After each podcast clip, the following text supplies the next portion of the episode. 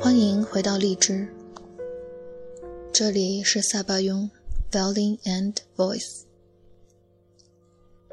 非常感谢大家的支持，你们的喜欢就是我一如既往的动力。让我们继续上一期的内容，聆听巴赫，分享朱小梅的心路历程。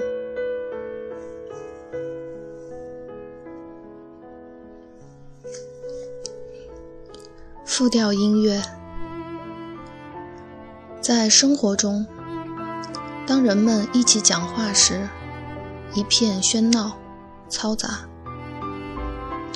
但在巴赫的音乐中，几个声部同时演奏，亦不失和谐。这就是音乐的魅力。复调音乐揭示了一种生活观：要倾听每个人的声音。强者不能垄断话语权。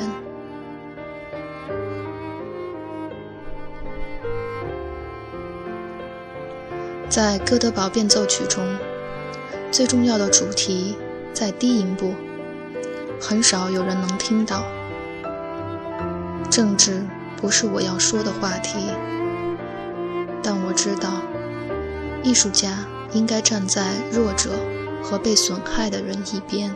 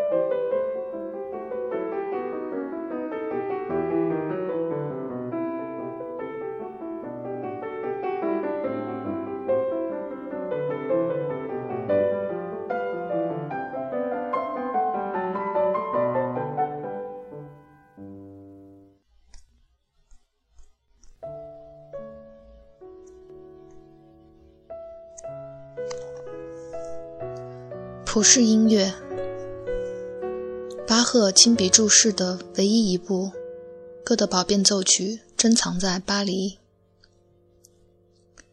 这部乐谱的手稿已经遗失，但在第一版的最后一页上，巴赫亲笔增加了十四首卡农，其中之一出现在巴赫的最后一幅肖像上。巴赫晚年偏爱变奏曲和复调音乐。我在巴黎生活了近三十年，我喜爱这座城市，它对我无话不谈。巴黎是艺术之都，所以有那么多外国艺术家在巴黎定居，同时。巴黎也是一座冷酷的城市。初来乍到的人都有被压抑和排挤之感，因为它的大、它的美、它的反差。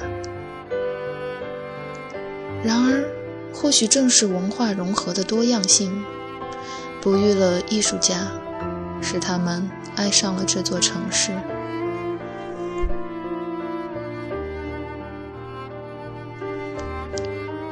对我来说，没有什么比各种文化彼此交流、互通更有无重要的了。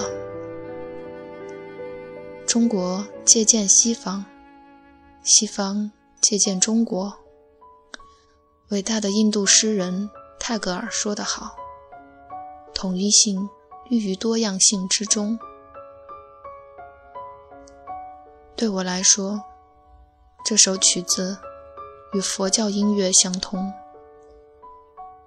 我常想对巴赫说：“您不认识中国人，但我们中国人热爱您。”《哥德堡变奏曲》是一种协和和万邦的普世音乐。